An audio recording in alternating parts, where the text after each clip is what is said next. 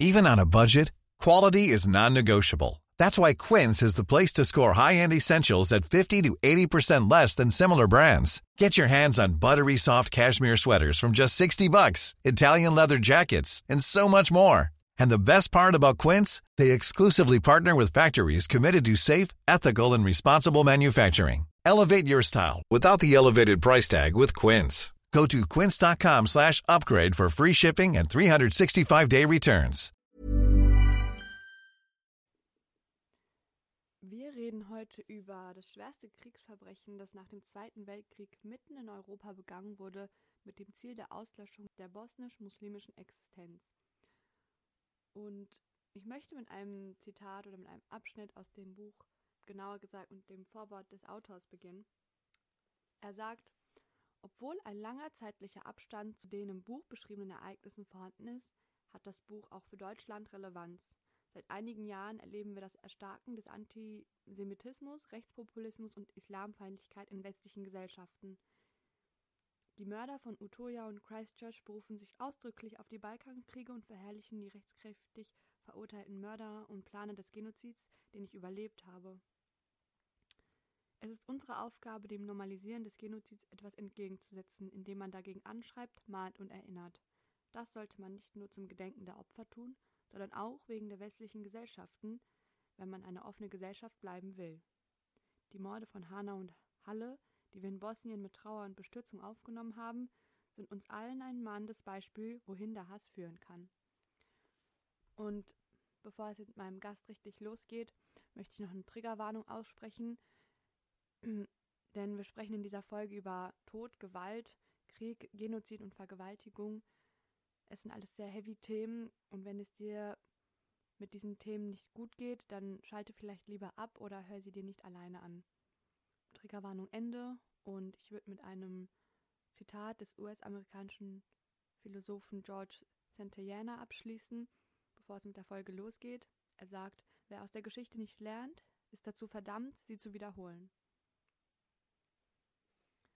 Und bereits an dieser Stelle würde ich euch empfehlen, das Buch von Hassan Hassanovic zu lesen, denn in den Worten von Melina Borjak, die den Klappentext schreiben durfte, sie ist auch Journalistin und Aktivistin, sie schreibt, Hassan Hassanovic teilt seine schmerzvollsten Momente mit uns und erzählt dabei sogar noch mehr als seine Lebensgeschichte. Es ist ein Buch über Familie, Mut, Überlebenskampf und über den Genozid an Bosniaken und eine Welt, die vier Jahre lang auf TV-Bildschirmen mit ansah, wie Millionen Muslime mitten in Europa vertrieben, vergewaltigt und ermordet wurden, ohne zu helfen.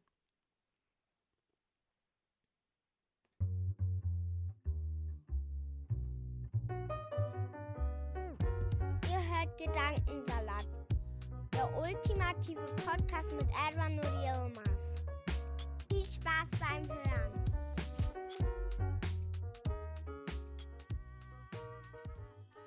Hallo liebe Hörerinnen und Hörer, schön, dass ihr wieder eingeschaltet habt. Ich bin heute in äh, Düsseldorf mit Seyfuddin. Herzlich willkommen beim Gedankensalat-Podcast. Ja, danke, dass ich hier sein darf. Wir haben uns zusammengetan, ähm, weil Seyfuddin der Übersetzer eines Buches ist.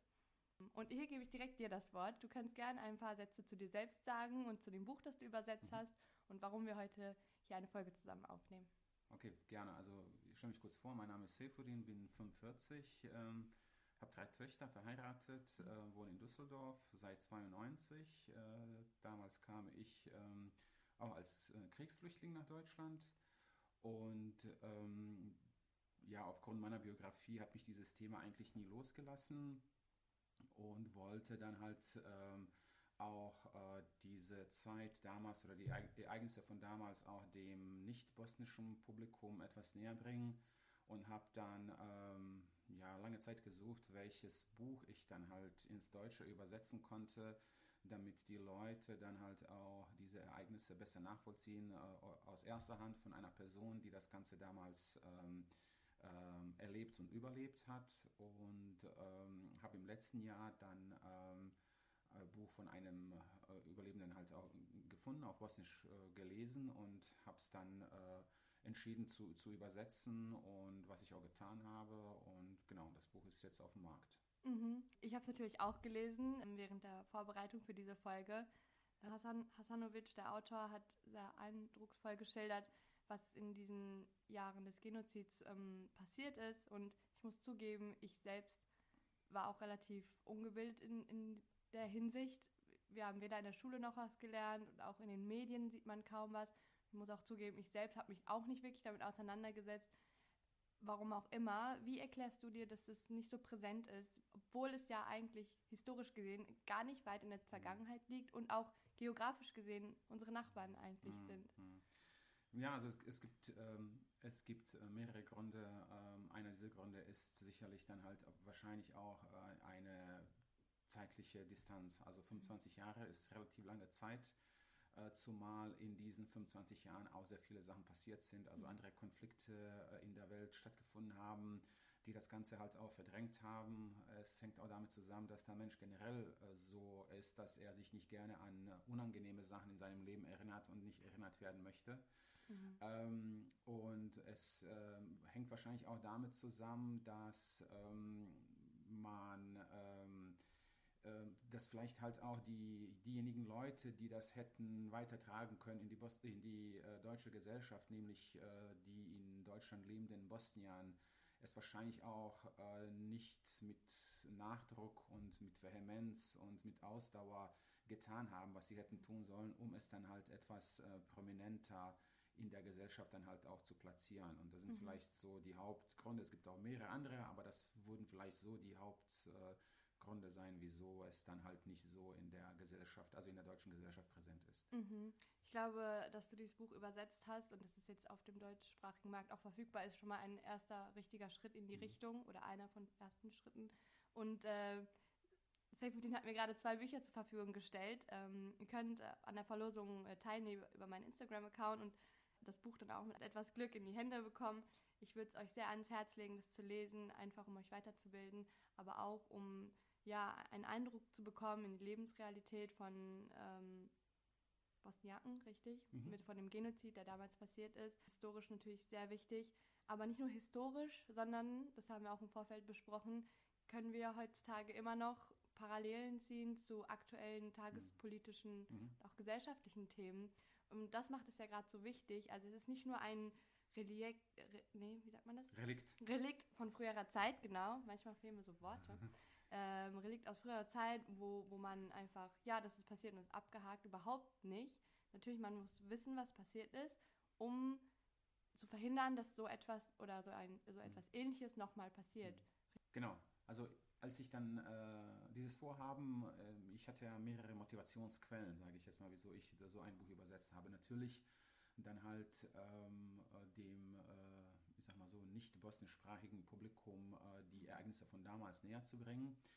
Ähm, die, die, zweite Motivation war, ist halt auch, dass äh, ich auch hier in Deutschland halt auch sehe, dass die zweite oder dritte Generation äh, der bosnischstämmigen immer mehr dann äh, der Sprache nicht mächtig ist. Also mhm. ich, ich sag mal so unter den Migranten, ich, ich kann es nicht empirisch, das ist jetzt, mhm. ich sag mal so anekdotische Evidenz. Mhm. Ähm, aber ich würde sagen, dass die Bosnier vielleicht irgendwie so diejenigen sind, die sich am stärksten vielleicht assimilieren und aufgehen in der Mehrheitsgesellschaft und äh, daher halt auch sehr äh, rudimentär mittlerweile, also die, die, die Nachkommen äh, der Gastarbeiter aus Bosnien sehr schlecht Bosnisch sprechen. Das mhm. ist leider so. Deswegen habe ich es ins Deutsche übertragen. Das war sozusagen die zweite Motivation. Und die dritte Motivation ist das, was du eben angesprochen hast. Ich ähm, wollte halt nicht etwas aus der Geschichte äh, sozusagen übersetzen nach dem Motto, es ist etwas passiert ähm, und das tangiert uns heute gar nicht, sondern mhm. im Gegenteil, ähm, wenn man sich zum Beispiel die antimuslimischen äh, äh, Massenmorde der letzten Jahre anschaut äh, und ich würde hier ein, drei von denen vielleicht rauspicken, das mhm. ist der äh, von Christchurch, also 15. März 2019, dann halt von dem Anders Breivik, der äh, ich glaube 2007, glaube ich, war das, oder 9, weiß ich jetzt nicht genau. Und dann halt auch dieser David Somboli in, in, in, in München. Und was die alle drei haben, ähm, sind zwar äh, sind die Opfer, also die mhm. Opfer waren äh, in erster Linie, okay, vielleicht irgendwie bei Breivik ein bisschen anders, aber bei den anderen beiden war es in erster Linie Muslime und bei dem Christchurch-Mörder ganz krass, weil er dann in die Moscheen gegangen ist. Mhm. Aber was sie alle drei eint, ist diese obsessive ähm, Beschäftigung mit dem Balkan. Und zwar deswegen, weil ähm, äh, man, äh, also das kann man auch sehr gut nachvollziehen oder nachlesen, weil äh, sie dann, also Christchurch und, und Breivik, die haben halt auch ihre Manifesti dann halt hinterlassen, wo sie dann ihre Gedanken zusammengetragen haben. Das kann man ganz genau nachlesen und der Tenor ist ähm, so nach dem Motto, wenn wir dann halt äh, weiße christliche Gesellschaften in äh, unseren westlichen Ländern ähm, äh, beibehalten möchten, sollen wir das genau das tun, was die Serben auf dem Balkan angetan haben, den Muslimen. Mhm. Und von daher ist dann halt äh, Srebrenica dann wird auf einmal tagesaktuell, Mhm. dass dort ähm, oder dass die Rechtsextremisten oder die diese White Supremacy Typen ähm, was in diesem, in diesem Falle dann halt auch so eine schizophrene Situation ist, weil eigentlich die bosnischen Muslime auch white sind, Mhm. aber dann Mhm. jetzt dadurch, dass die, ich sag mal so, falsche Religionen haben, in der Hackordnung dann nach unten rutschen, Mhm. ähm, dass Srebrenica dann so eine Inspirationsquelle für äh, diese Rechtsterroristen ist und deswegen ist das etwas, was sich die Menschen ähm, äh, auch in Deutschland, auch wenn sie jetzt kein, ich sag mal so, keinen, keinen äh, familiären oder ethnischen oder welchen Bezug auch immer oder religiösen Bezug zu Mhm. Srebrenica und Bosnien haben, auf jeden Fall äh, befassen sollten, weil diese Kräfte ähm, auch in Deutschland aktiv sind und ähm, das ist jetzt nur, also ich habe jetzt irgendwie nur die Extrembeispiele gen genannt, aber es gibt viele, ähm, ich sag mal so, das, was man ähm, als allgemein so vielleicht irgendwie leicht rechts der Mitte wahrnimmt, ähm, aber trotzdem solche Gedankengänge hegen und pflegen und weitergeben in ihrer äh, publizistischen Arbeit, dass es doch etwas ist, was eine offene Gesellschaft halt auch bedroht. Und deswegen ist auch dieses Buch, um zu zeigen, wohin äh, das führen kann. Mhm. Also, und das ist ja halt in Bosnien auch nicht von heute auf morgen passiert, Mhm. sondern es gab auch eine Vorlaufzeit, äh, die dann zum Beispiel, also wenn man das jetzt eine konkrete Parallele ähm, ging halt mit der ähm, mit der verbalen, sprachlichen Erniedrigung oder Entmenschlichung des anderen, also der bosnischen Bevölkerung, dass das Ungeziefer sind, dass das äh, Kakerlaken sind und so weiter und so fort. Und das haben wir hier im deutschen äh, Kontext auch. Äh, Kopftuchmädchen, die produziert werden, Mhm. äh, man soll die in Anatolien entsorgen. Also das ist genau sozusagen jetzt diese Blau, äh, äh, Blauphase äh, für etwas, was äh, später kommen könnte und was man dann halt auch äh, verhindern sollte. Mhm. Präventiv sozusagen schon Genau. mal ansetzen, damit es gar nicht so weit kommt erst. Ähm, die Folge geht ja am 9.01. online Mhm. und äh, vielleicht machen wir einen kurzen historischen Exkurs. Und- Also 9.01.1992, an dem serbische Nationalisten die äh, Serbische Republik ausgerufen Mhm. haben, richtig? Und das markiert auch den Anfang des Krieges, des Genozids, ähm, der sich dann ja über Jahre auch gezogen hat. Und bei dem Lesen des Buches, ich dachte mir immer wieder, kann doch nicht sein, dass Hassan Hassanovic überlebt hat. Also es gab mehrere Stellen, wo ich also mit Gänsehaut und Pipi in den Augen gelesen habe und ich dachte, das kann nicht sein, dass das passiert. Die Welt schaut zu. Also es waren Blauhelmsoldaten Mhm. stationiert, holländische Kanadier, sie waren Mhm. vor Ort.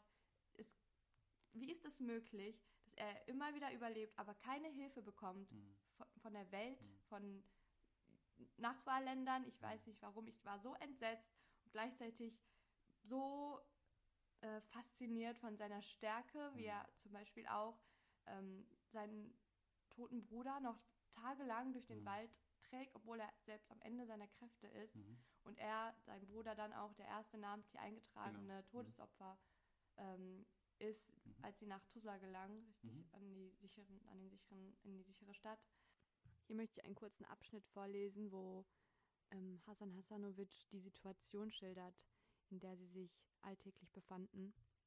Die Zeit schien stehen geblieben zu sein. Wir waren von der Außenwelt abgeschnitten und lebten in einem offenen Lager, in dem uns die Invasoren aus Serbien hielten, die von den einheimischen Chiniks aus Bosnien unterstützt wurden. Man konnte auch kein Licht am Ende des Tunnels erkennen. Mit der Ankunft der holländischen UN-Soldaten, die die kanadischen ablösten, verschlechterte sich die Situation nur weiter. Die Konvois der humanitären Hilfe, der Essenszustellung und die der Medikamente kamen immer seltener in die Stadt. Bald wuchs die Zahl der Verstorbenen, die wegen des Medikamentemangels an harmlosen Krankheiten starben. Besonders gefährdet waren Alte und Kinder. Menschen verstarben an einer Grippe oder an einer Lebensmittelvergiftung. Diabetiker starben, weil es an Insulin mangelte. Die Neugeborenen bekamen nicht die notwendigen Impfungen. Menschen starben, da ihnen die Chiniks, die alle Resolutionen missachteten, nun die medizinische Versorgung verwehrten. Etwas später im Buch schildert er, wie er seinen bereits ermordeten Bruder mh, hm, durch den Wald trägt. Der Weg durch das Flussbett war anstrengend, aber ich bekam solche Kräfte, die ich mir selbst nicht erklären konnte. Außerdem hatte ich den unbändigen Willen nicht aufzugeben. Die Schulter, auf der ich die Trage trug, fühlte sich leicht an. Für mich war es keine Last, sondern mein Bruder. Ähm, und es geht einfach nicht in meinen Kopf rein. Wie erklärst du dir das, dass mhm. das damals überhaupt passieren konnte? Und mhm. warum gibt es nicht einen größeren Aufschrei heute mhm. auch, wenn man so wie, was wie Hanau in den Nachrichten liest? Also vielleicht mal kurz so auf diese geschichtliche, also du hast ja mehrere seiner Frage gepackt. Erstmal so, wie es dazu gekommen ist, Bosnien ist eine multinationale, multireligiöse Gesellschaft. Also das heißt, dort leben ähm, also ungefähr 50 Prozent muslimische Bosniaken, äh, ungefähr, ungefähr, also es sind immer so ungefähr äh, 30 Prozent äh, orthodoxe Serben und 20 Prozent äh, katholische ähm, Kroaten. Und ähm, als dann damals der multiethnische Staat Jugoslawien zusammengebrochen ist, war Bosnien eine der diese Teilrepubliken. Und äh, im Gegensatz zu diesen anderen äh, Teilrepubliken war sie ähm, äh, nicht so ähm, homogen in sich. Das heißt, ähm, dass es halt auch in Bosnien Kräfte gegeben hat, also nämlich die, die bosnischen Serben, die ähm, dann ähm, ein Ziel verfolgt haben, dass sie gesagt haben, da wo wir leben, möchten wir dieses Gebiet, auch wenn es jetzt Bosnien ist, möchten wir das an Serbien angliedern. Und das haben sie auch getan, indem sie am 9.01.1992 dann halt ihre äh, Teilrepublik ausgerufen haben. Also das kann man sich so vorstellen wie heute das, was diese in Ostukraine passiert, äh, dass es dort die russische Minderheit ähm, dann sagt, okay, wir sind hier in der Mehrheit, also in diesem Teilgebiet und mhm. möchten dann äh, das irgendwie an Russland angliedern. Und so ähnlich ist der Krieg in Bosnien dann halt auch passiert, weil die Mehrheit der ähm, anderen Bewohner, nämlich der muslimischen Bosniaken und katholischen Kroaten, die wollten dann Unabhängigkeit von Jugoslawien und dass Bosnien dann halt ein eigenständiger Staat ist. Und es gab auch ein, ein äh, Referendum, also eine Volksbefragung, wo dann 66 Prozent äh, der Bewohner teilgenommen haben. Also das heißt, irgendwie ein Drittel hat gar nicht teilgenommen. Das waren die Serben, weil die das boykottiert haben. Und von denen die dann, dann ähm, da teilgenommen haben, war die Frage, wollen sie, dass Bosnien unabhängiger Staat wird oder dass er weiter äh, in Jugoslawien verbleibt, haben 99 Prozent sich, sich, für die Unabhängigkeit erklärt. Und ähm, genau. Und eines dieser sogenannten strategischen Ziele des serbischen Volkes in Bosnien war es, dass man dann halt, wie gesagt, diese Gebiete dann an, an Serbien angliedert. Äh, bedeutet ja beim Umkehrschluss in Bosnien ist ja so ein Flicken, äh, Flickenteppich aus verschiedenen. Ne? Also das ist ja nicht so, dass zum Beispiel äh, es ein Gebiet gibt, wo nur 100% Muslime geben, mhm. leben, ein Gebiet, wo 100% Serben und mhm. anderes gibt. Ne? Das ist alles durch, durcheinander, also durchgemischt. Äh, in den Städten sowieso, aber teilweise in, Dörf, in den Dörfern auch. Mhm. Und äh, da, wo die, was die Serben in Bosnien damals sozusagen als die eigene äh, Republika Srpska nennen die das, ähm, hieß es dann halt so, für die nicht-serbische Bevölkerung äh, wurden die Methoden der sogenannten ethnischen Säuberung angewendet. Das war sogar 1992 hier in Deutschland ein Unwort des Jahres. Also ethnische Säuberung ist eigentlich ein Euphemismus, also so eine Verniedlichung, Umschreibung von dem letzten Endes Genozid. Also die Leute wurden vertrieben, Frauen vergewaltigt, äh, Häuser niedergebrannt und so weiter und so fort. Und äh, im Zuge dessen passierte dann halt auch Srebrenica. Bei Srebrenica war es ein bisschen anders gelagert, ähm, dass dann äh, die UN, äh, die gesagt haben, okay, es gibt diese Enklave, die dann halt so eingeschlossen ist im serbischen Gebiet. Also Srebrenica ist im äußersten Osten von Bosnien mhm. und drumherum ist sozusagen, leben dann mehrheitlich Serben. Und äh, diese Leute hätten äh, auf lange Sicht keine äh, Chance gehabt, sich erfolgreich dagegen zu wehren, weil sie von den Versorgungen abgeschnitten waren.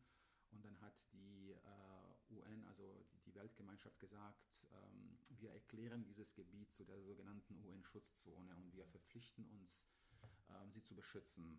Ähm, aber UN selber war sich damals auch nicht im Klaren, dass ähm, beziehungsweise diese, diese, das war nur so eine deklarative äh, mhm. Sache auf dem Papier äh, und die von Anfang an äh, den Bodentruppen, UN-Bodentruppen vor Ort untersagt haben, äh, Gewalt anzuwenden, um diese Bevölkerung zu schützen. Mhm. Und so konnte dann halt 1995 dann halt auch dieser, dieser Völkermord passieren. Und jetzt zu deiner letzten Frage, wie, wie konnte es so weit kommen? Ähm, es sind wiederum halt äh, mehrere, äh, mehrere äh, Gründe, wieso es so, so, weit gekommen ist. Ähm, äh, zum einen war es ja halt auch so, dass äh, man sich äh, mit der komplizierten Situation vor Ort nicht für die Finger verbrennen wollte, weil die ähm, ähm, ich sag mal so, die, die, die Schutzmacht der, der serbischen Bevölkerung auf dem Balkan, also sowohl in Serbien, also der Orthodoxen generell, hat sich immer, Russland, die haben sich immer so als solche verstanden. Und man wollte sich seinerzeit, äh, auch wenn Russland Anfang der 90er nicht die Stärke hatte, äh, was sie dann jetzt haben oder auch im Kalten Krieg hatten, mhm. Äh, wollte man sich mit denen nicht verscherzen. Zum einen. Zum zweiten gab es auch innerhalb der Europäischen Union bestimmte Staaten und Kräfte, die halt ähm, wie soll es wohlwollend sagen, äh, denen das halt auch äh, diese, äh, die hin, darüber hinweg gesehen haben, was da passiert ist. Und es gibt zum Beispiel konkret ein Buch von ähm, dem Redensschreiber von Bill Clinton. Ich habe das Buch hier, das nennt sich irgendwie The Clinton Tapes, wo er dann beschreibt, als Clinton dann halt mit den damaligen Präsidenten von Frankreich und Großbritannien gesprochen hat und äh, gesagt hat, wir müssen da irgendwie eingreifen und diese Bevölkerung dann halt so zu beschützen. Und dann war irgendwie die Antwort von den Europäern, also wie gesagt, England und Frankreich waren da sehr stark involviert, dass die gesagt haben, so ähm, wenn der, so frei übersetzt, wenn, wenn Genozid der Preis ist, um dann halt christliche Europa wiederherzustellen, dann soll es so sein. Also das heißt, auch innerhalb der EU ähm, gab es dann halt auch Kräfte, die dann halt ähm, sozusagen nicht eingreifen wollten. Und das ist etwas, was zum Beispiel heute auch passiert. Man kann ja auch sehen, zum Beispiel auch, ähm, dass, dass Frankreich in bestimmten äh, oder England auch in, diese 90er Jahre Rollen dann äh, mhm. wieder reinfällt. Und so wie das so halt ist, das eine kam zum anderen und es kulminierte alles, gipfelte alles so im Juli 95, wo dann 8000 äh, Männer dann äh, getötet wurden, was dann später vor dem äh, UN-Kriegsverbrechertribunal in Den Haag dann halt als ähm, Völkermord, also Genozid dann halt auch eingestuft wurde. Mhm.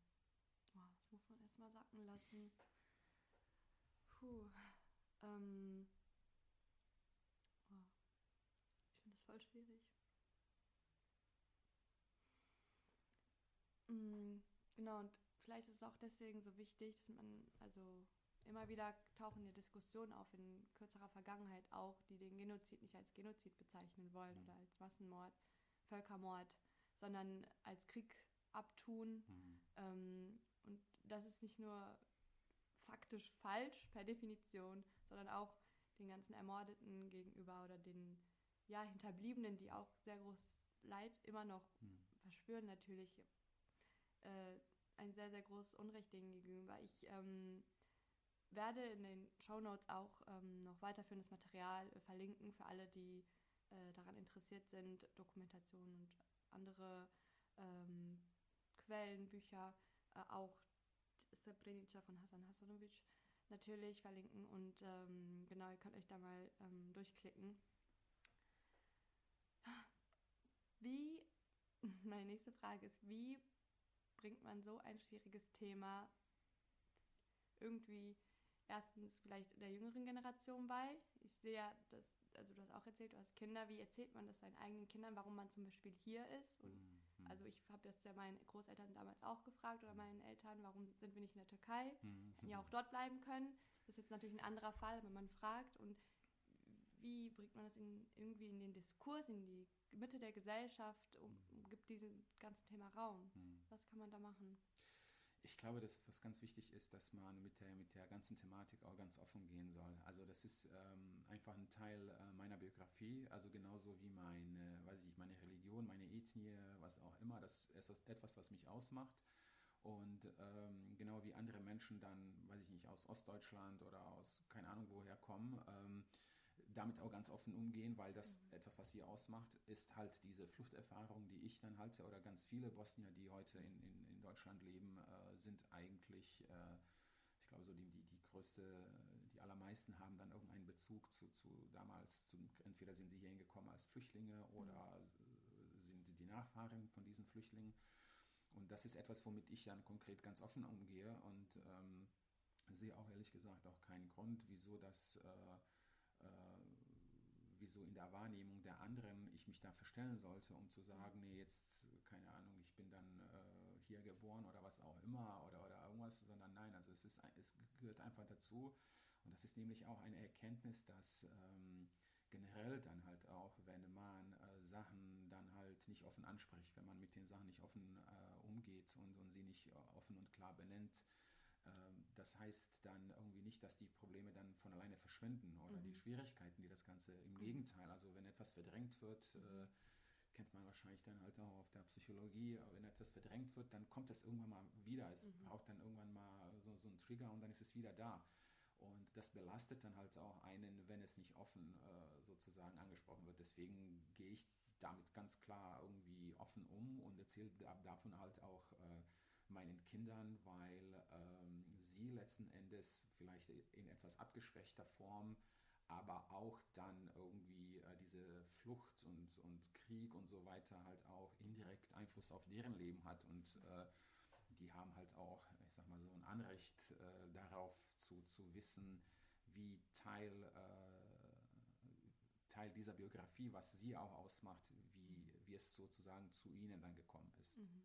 Mhm antimuslimischer Rassismus ist ja auch immer noch real und wir spüren das tagtäglich. Mhm. Ich kriege Nachrichten und äh, natürlich auch Selbsterfahrungen, ich und meine Familie, Freundinnen. Und das ist vor allem ein Problem und nimmt auch immer mehr zu. Man sieht es zum Beispiel an den Wahlen. Mhm. Die AfD zieht in, Partei, äh, in den Bundestag. Mhm. Äh, rechte Stimmen werden immer lauter und ähm, Sachen wie Hanau passieren, Terroranschläge. Ich hatte mhm. monatelang Angst, in Shisha-Bars zu gehen, mhm. obwohl das immer ein Safe Space für mich war. Ähm, und ich weiß nicht, wohin das führen soll, ob man in Deutschland als muslimisch gelesene Person irgendwie sich noch sicher fühlen kann. Wie, wie ist deine Wahrnehmung? Kannst du dir vorstellen, dass man, dass wir auch irgendwann wieder in Zukunft den richtigen Weg einschlagen? Oder siehst du dich, wie du in den nächsten fünf Jahren hier auswanderst, weil es nicht mehr ertragbar ist? Oder betreibst du deinen Aktivismus so lange, bis, bis das Ziel erreicht ist, dass wir eine dass alle endlich mal akzeptieren, dass Deutschland ein Land mit Migrationsgeschichte ist, wir in einer pluralen Gesellschaft leben? Ähm, dein, dein letzter Gast von deinem Podcast war ja Aladdin Mafalani. Mhm. Und ich, ich sehe gerade auch seine Bücher in äh, eurem genau, Bücherregal. Also ich, genau, äh, also ich äh, verfolge auch seine, seine, seine, seine Äußerungen und seine Bücher und so weiter. Und ähm, eine wichtige Sache, die er gesagt hat, ähm, dass wir ähm, heute, äh, dass es uns nie besser ging und das mag mit dem Hintergrund, was du eben gesagt hast, befremdlich klingeln. Mhm. Aber ähm, das kommt daher, weil du, ich sag mal so, relativ jung bist, also mhm. deine Generation viel jünger ist und ihr kennt nicht, wie es vorher gewesen ist. Ja. Zum Beispiel, ich bin 1992 äh, nach Deutschland gekommen und äh, was damals öffentlich äh, möglich war, ist zu sagen, vielleicht, keine Ahnung, können dir deine, deine Eltern oder so auch äh, Sachen von erzählen das ist heute undenkbar. Das, was, also platt gesagt, was früher SPD und CDU ganz normal gesagt haben über Ausländer, das sagt die AfD heute nicht über die Ausländer. Ähm, von daher hat sich schon etwas äh, zum mhm. Besseren verändert. Auch wenn das jetzt aus deiner Sicht, weil du es nicht mhm, kennst. Also okay. Deine Generation kennt es ja nicht, wie es vorher gewesen Richtig. ist. Genau. Und was eigentlich ein gutes Zeichen ist, weil man dann die Ungerechtigkeit, die einem heute widerfährt, auch viel stärker wahrnimmt. Mhm. Es gibt ein ähm, es gibt einen Spruch von Malcolm X, der hat gesagt, äh, ich wurde so oft Nigger genannt, dass ich dachte, das wäre mein Name. Mhm. Und das bedeutet, äh, wenn du nicht das Bewusstsein dafür hast, dass es Unrecht ist, du nimmst es auch nicht als Unrecht wahr, sondern es ist einfach so. Und heute nimmt, äh, nimmt keiner mehr äh, Unrecht mit äh, gezuckten Achseln auf, sondern die Menschen stehen dagegen auf. Und mhm. das ist etwas, was vorher nicht gewesen ist. von daher denke ich schon, dass, ähm, dass sich die Sachen zum Besseren verändert haben. Mhm. Und das ist immer so eine, wie soll ich sagen, so ein Maßstab. Man soll ja nicht irgendwie die Zustände, wie sie jetzt sind, nicht an einem Ideal messen, der vielleicht nie erreicht wird, sondern vielleicht in der Vergangenheit. Also Mhm. wie war es vorher, wie war es vor 10, 20 Jahren Mhm. oder zum Beispiel, wie ist es in den anderen Ländern, so ähnlichen. Und du wirst Mhm. feststellen zum Beispiel, dass in Deutschland vergleichs, also vergleichsweise, ähm, wenn du es mit Österreich oder Schweiz vergleichst, dass in Mhm. Deutschland viel besser ist. Ja. So, genau. Das, das ist schon, schon mal eine. Aber das bedeutet nicht, dass man dann halt ähm, über das Unrecht äh, schweigen soll und man soll dann halt auf jeden Fall äh, die Probleme benennen, was ich ja gesagt habe. Und ähm, die, ähm, äh, die AfD oder, oder so diese Tendenzen in der Gesellschaft, das ist etwas, was zum Beispiel vor 30 Jahren ähm, der, der Soziologieprofessor Heidmeier, der hat ja gesagt, es ist in jeder Gesellschaft, und ich glaube, der hat es damals nur auf die Deutsche bezogen, es gibt einen Bodensatz von 15 Prozent der Menschen, die dann ein geschlossenes rechtsextremistisches Bild sozusagen haben. Und das ist genauso ungefähr, also plus minus, äh, ist das auch wieder Potenzial von der AfD. Mhm. Also das heißt, die, diese Menschen waren ja immer da. Ne? Also es war ja Mhm. nicht so, dass die dann irgendwie auf einmal, dass auf einmal mehr geworden sind, sondern die artikulieren sich nur anders oder besser oder sind besser vernetzt. Also von Mhm. daher kann man nicht sagen, dass die mehr geworden sind. Auf der anderen Seite ist auch ähm, die Gegenbewegung auch nicht stärker geworden. Also junge Menschen, die dann halt sich äh, in verschiedenen sozialen Bewegungen äh, engagieren, äh, die dann halt auch für eine offene und pluralistische Gesellschaft einstehen.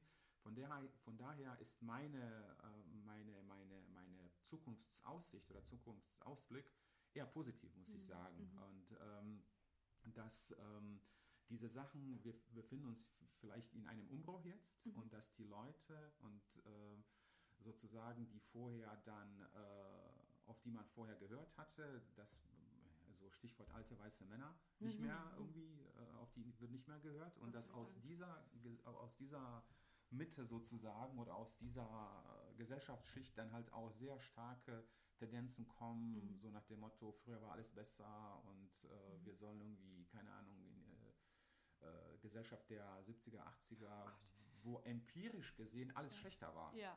Ne? Also es ist irgendwie, wie der Mafalani gesagt, Mhm.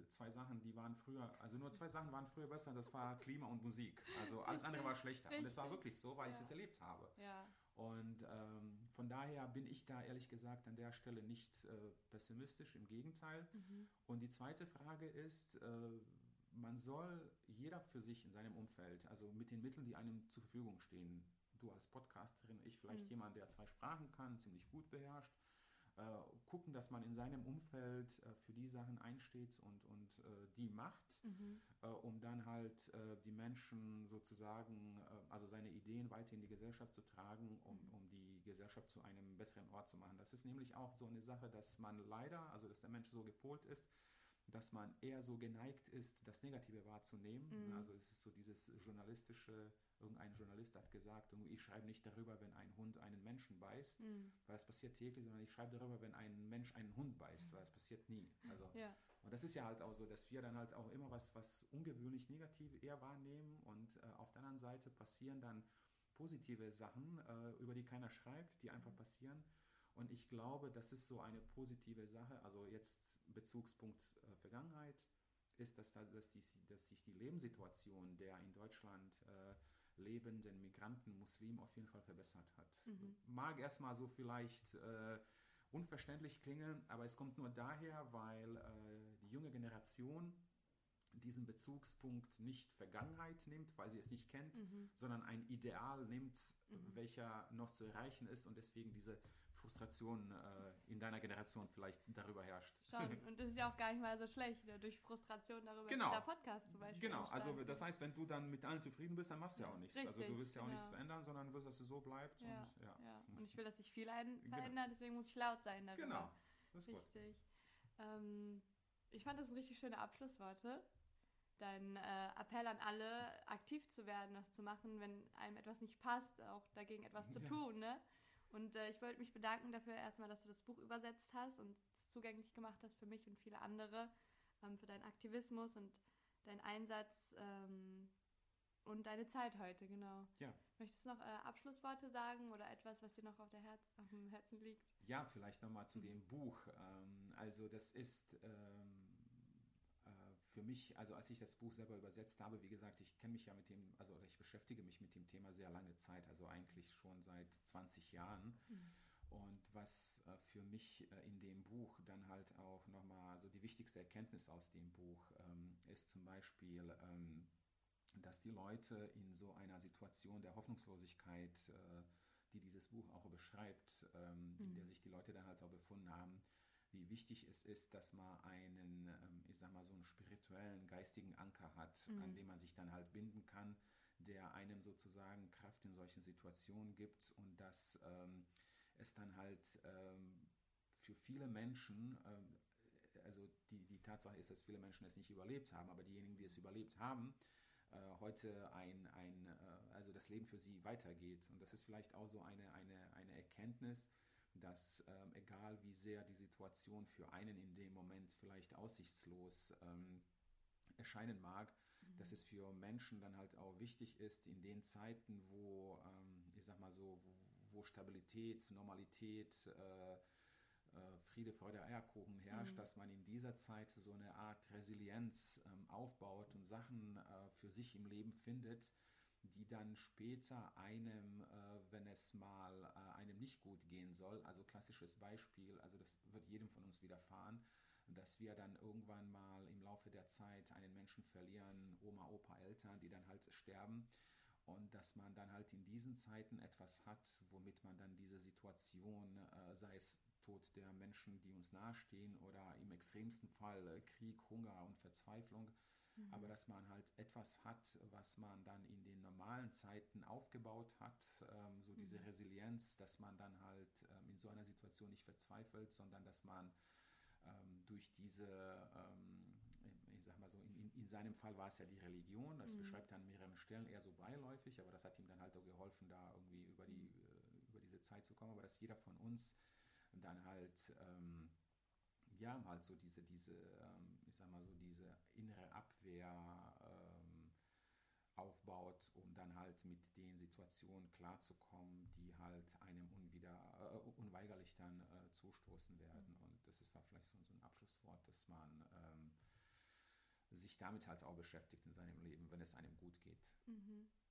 Da kann ich gar nichts hinzufügen. Ich möchte das einfach so stehen lassen, weil du es so schön gesagt hast. Und nochmal Dankeschön. Ja, danke dir, dass ich äh, dein Gast sein durfte. Mhm. Und ein Reminder an euch, ihr geht jetzt auf meinen Instagram-Account und äh, nimmt an der Verlosung teil. Ich möchte unbedingt, dass es äh, alle lesen. Am besten, ihr gebt das dann auch noch in einem Freund Freundeskreis rum, im Familienkreis. Kauft euch das, bestellt euch das. Äh, in den zwei Exemplaren hier hat Seyfuddin eine Widmung reingeschrieben. Genau. Äh, also genau, viel Glück und danke fürs Zuhören. Bis zum nächsten Mal. Ciao, ciao. Salam.